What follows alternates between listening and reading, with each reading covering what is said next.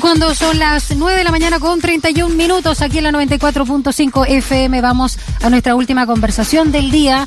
Porque, bueno, por 28 votos a favor y 14 en contra, el Senado aprobó las normas que regulan el matrimonio igualitario, una iniciativa que, recordemos, cuenta con el apoyo del Ejecutivo con urgencia por parte del presidente Piñera, luego de ser anunciado, eh, para sorpresa de muchos, ¿no?, en su última cuenta pública del pasado 1 de junio.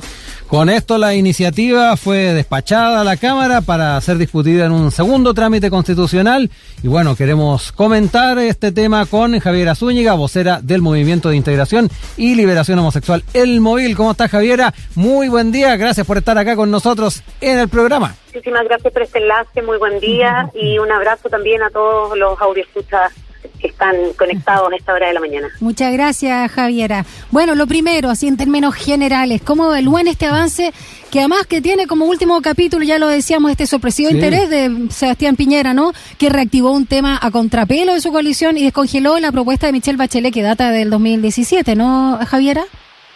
Así es, la verdad es que estamos bastante contentos. Eh, creemos que sí, eh, llega un poco tarde en relación a lo que la misma ciudadanía ha estado pidiendo tenemos que considerar que hoy día más de un 70% de la población de chilenas y chilenos está de acuerdo con el matrimonio igualitario y, está de acuerdo también con alcanzar la igualdad de derechos de la comunidad LGTBIQ. Y, y en ese sentido creemos que este proyecto llega eh, un poco tarde, pero es mejor que llegue a que no llegue.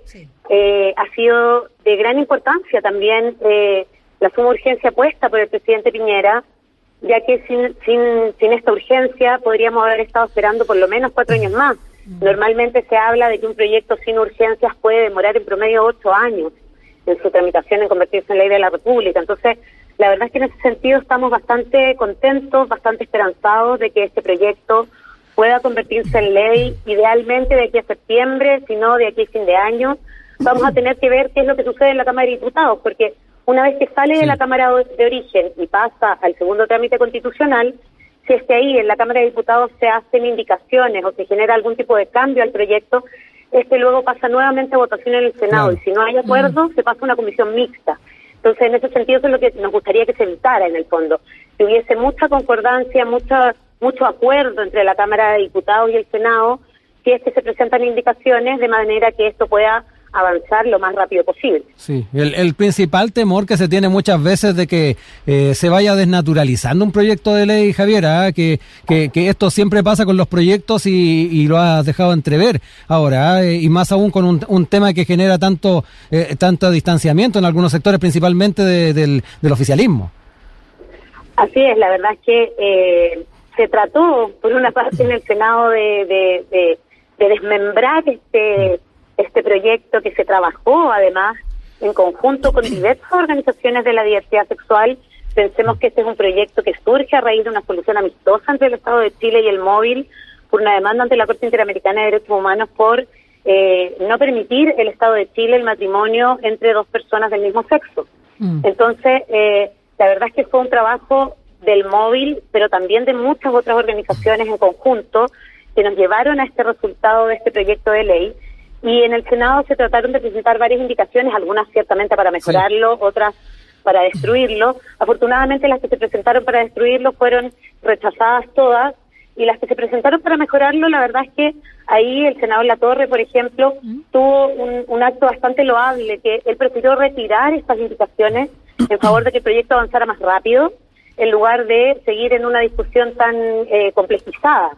Eso se agradece, pero también esperamos que estas pequeñas mejoras que todavía puede eh, tener este proyecto de ley eh, se incorporen o bien se, se, incorporen a través de otras eh, normativas que se están discutiendo en paralelo que también dicen relación con este proyecto. Eh, Javiera, la senadora Udi Luz Evensberger rechazó la iniciativa y afirmó que la definición de matrimonio no busca discriminar ni estigmatizar, simplemente busca respetar la naturaleza propia de dicho contrato. ¿Cómo abordan esta visión que apela a, comillas, la naturaleza legal? Y también tú como egresada de Derecho nos puedes dar más luces al respecto. Bueno, efectivamente, la verdad es que en general eh, las perspectivas positivistas y, más modernas del derecho entienden que eh, el derecho es lo que acordemos que sea, básicamente. Y no estamos sujetos necesariamente a una estructura natural, menos cuando esta estructura natural está asociada a una sola línea religiosa. Aquí tenemos que entender que estamos en un Estado laico, que es necesario que nuestros senadores y senadoras legislen para todas las chilenas y chilenos en igualdad de derechos.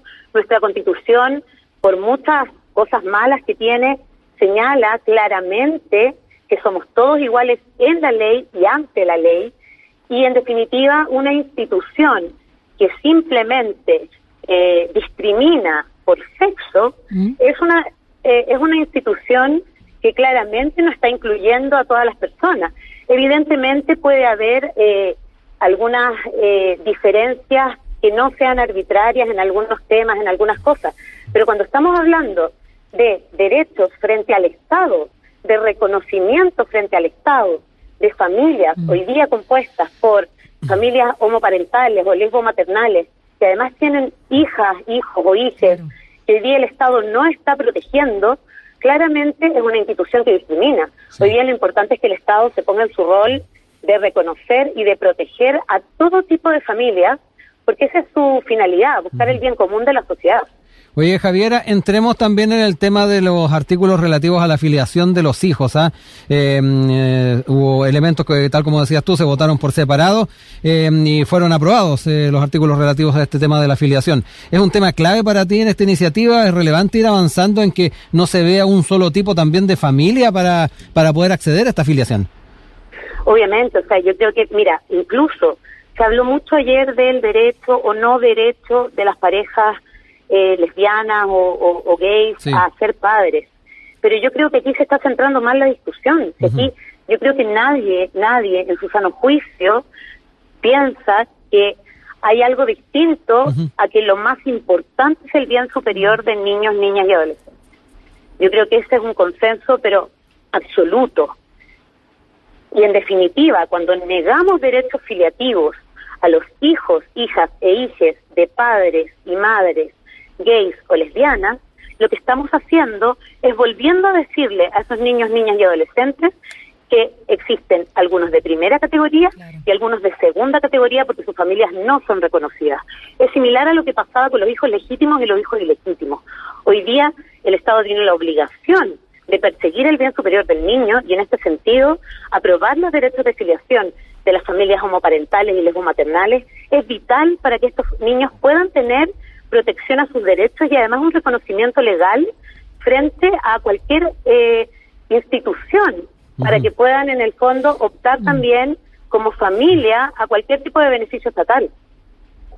Conversamos esta mañana acá en Radio Sach con Javiera Zúñiga, vocera del Movimiento Integración y Liberación Homosexual, el móvil, a propósito del matrimonio igualitario, que proyecto que ya pasó, en este caso, a eh, la Cámara Baja.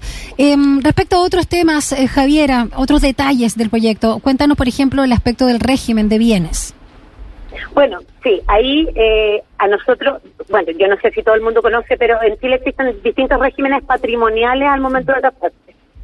Mm. Está la sociedad conyugal, está la participación en los gananciales y está la separación total de bienes.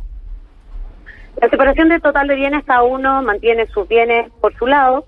La participación en los gananciales eh, se genera una eh, comunidad respecto de solo los bienes que se vayan adquiriendo durante el matrimonio y la sociedad conyugal eh, es una sociedad donde todos los bienes entran a compartirse dentro de este matrimonio. El problema surgió en el caso del matrimonio igualitario, ya que en Chile, eh, respondiendo a una institución súper antigua y a una visión obsoleta de lo que es hoy día la mujer en la sociedad, era el, es el hombre actualmente el único que puede administrar eh, absolutamente los bienes de la sociedad conyugal.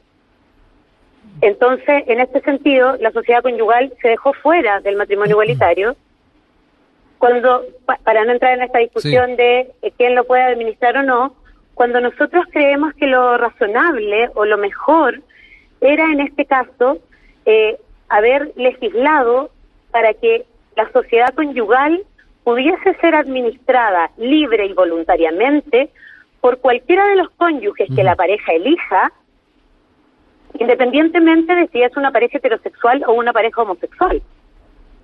La verdad es que en ese sentido nosotros hubiésemos querido que se fuera eh, eh, la meta a alcanzar. Eh, lamentablemente eh, no se pudo. Igualmente existe hoy día un proyecto que eh, expresa esto, pero que está recién en, en su comisión respectiva. Y entonces, en este sentido, el matrimonio eh, de parejas homosexuales podría solamente entrar en los regímenes de separación total de bienes Claro. O de eh, repartición de gananciales, Ujú. y no en la sociedad conyugal. Oye, Javiera, eh, otro tema que es importante ir eh, aclarando respecto a lo que se ha ido aprobando. Eh, ¿Qué pasa con los matrimonios entre personas del mismo sexo que se hayan ido concretando en el extranjero? ah? Saber si que efectivamente van a ser reconocidos en nuestro país. Se nos viene de inmediato a la mente lo que fue el matrimonio de Tiane Endler, a la arquera de la selección chilena, que dijo que hubiese, le hubiese encantado casarse en Chile. ¿Qué pasa también con, con esos enlaces que han habido fuera de nuestras fronteras? Así es. Eh, hoy día, eh, cuando una persona que está legalmente casada en vínculo matrimonial en el extranjero llega a Chile, solo se le acredita el acuerdo de unión civil, que como sabemos no tiene los mismos derechos y sobre todo no tiene las mismas eh, características de filiación. Entonces, en este sentido, quedaba un vacío respecto de los hijos que tienen estos matrimonios producidos en el extranjero. Una vez que el matrimonio igualitario sea ley en Chile, cualquier matrimonio civil, cualquier matrimonio civil eh, que se haya realizado en el extranjero, como ya de la normativa chilena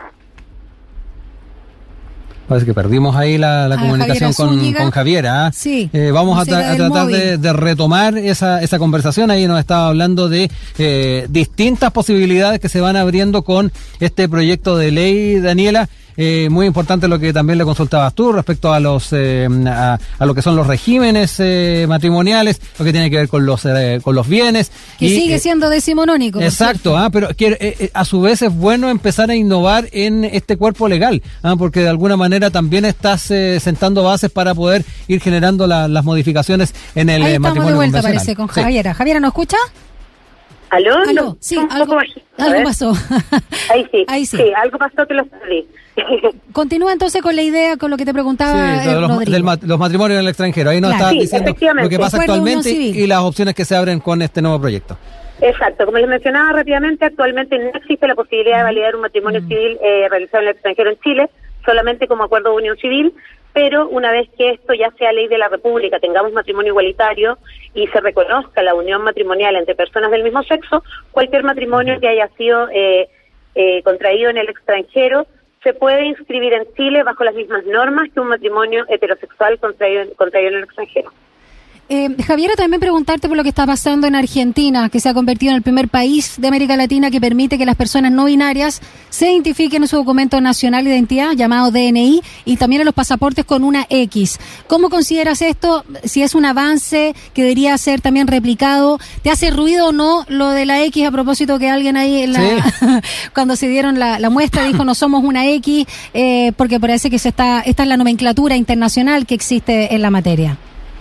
Sí, mira, lo que pasa es que en cuanto a nomenclaturas no hay mucho consenso, existen algunas tendencias mayores que otras, pero pero todavía todo el desarrollo de, de, de lo que tiene que ver con las diversidades de géneros y con las diversidades de identidades sexuales eh, es, es todavía una temática muy en desarrollo. Yo creo que es positivo lo que hace Argentina en el sentido de que debemos avanzar en reconocer la individualidad de cada uno de los de las personas y de manera que puedan desarrollar su identidad de la mejor manera posible.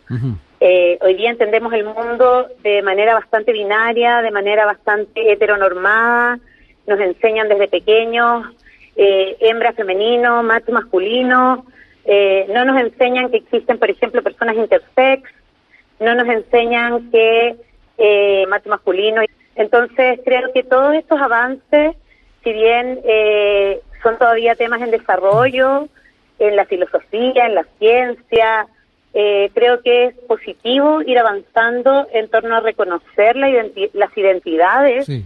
de las distintas personas, eh, de manera que puedan además reafirmar su personalidad porque una personalidad desarrollada, una persona feliz, una persona completa es una mejor persona para la sociedad.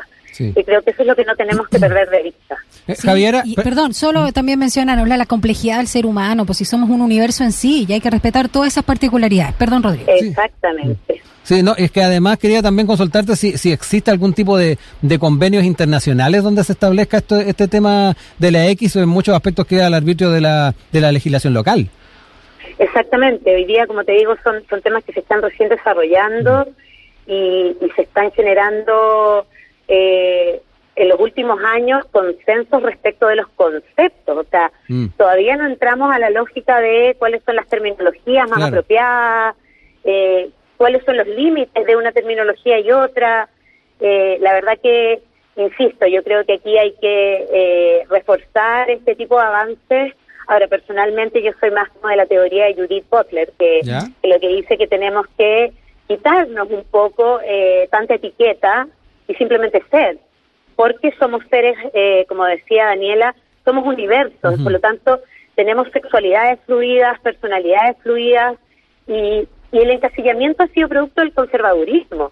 Hoy día creo yo que es cosa de ver a, a los chiquillos, yo tengo hermanas chicas, tengo un hijo y, y cuando los veo eh, desarrollarse con sus amigos en su entorno, en su sexualidad, en sus relaciones emocionales, ninguno tiene una visión cuadrada ni esquemática, mm, sí, totalmente. porque la verdad es que simplemente se dejan ser, dejan sentir, y creo que es para allá donde tenemos que avanzar, eliminar un poco como el encajonamiento y la etiqueta, y ser más capaces de entender que las personas valen por como son con el resto, con el entorno y consigo mismas, y evaluarlas por eso y no por categorías absurdas como eh, etiquetas determinadas por una cosa o por otra.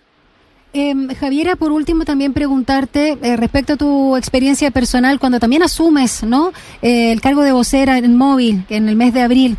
¿Consideras que la bisexualidad es la realidad con menos voz y autorrepresentación en los movimientos en general LGBTIQ o en la sociedad? Bueno, en la bisexualidad ha pasado un fenómeno bastante especial. Eh, cuando yo asumí y bueno, mi entorno sabía de mi bisexualidad, digamos, pero fue mucho más público. Me llegaron un montón de mensajes eh, diciéndome, oye, qué bueno que los bisexuales ahora tengamos visibilidad, porque normalmente existe mucho mito, tanto del mundo gay, lesbiana, homosexual, digamos, como del mundo heterosexual, porque eh, en lo personal yo de adolescente no, no, no tenía muchos referentes respecto de la bisexualidad entonces, cuando sentía que me gustaba una mujer, pero también a veces sentía que me gustaba un hombre, ¿Mm? no tenía no tenía como una referencia de que esto existiera de partida. Y por un lado, los heterosexuales te dicen, ay, si tú estás heterocuriosa, si esto es cosa de adolescencia. Y los homosexuales te dicen, oye, si yo creo que es por, por tu formación más, más conservadora, tú eres lesbiana. Mm. Y realmente eh, no soy ni heterosexual ni lesbiana, soy orgullosa bisexual. Entonces yo creo que en ese sentido también los bisexuales tenemos un poco la responsabilidad de mostrarnos libremente para que también muchos adolescentes que sienten esta confusión o esta no confusión, pero sino que me refiero como al entorno que te hace sentir confundido. Te cuestiona. Eh, porque tú tienes claro este cuestionamiento, porque tú tienes claro que te gustan tanto hombres como mujeres, pero el entorno que te cuestiona tanto, que yo creo que en ese sentido los bisexuales tenemos también que sacar la voz y salir a mostrar que existimos, que no estamos confundidos y que simplemente vivimos una sexualidad mucho más fluida donde nos gusta una persona, mm, un ser, no necesariamente un hombre o una mujer, puede ser también una persona trans, puede ser eh, un heterosexual, un cis, o sea, yo creo que en ese sentido los bisexuales o los pansexuales eh, tenemos una sexualidad un poco más fluida que nos fijamos en la persona, en su característica humana. Y yo creo que eh, es algo que tenemos que mostrar porque la juventud va un poco en esa línea también. Totalmente.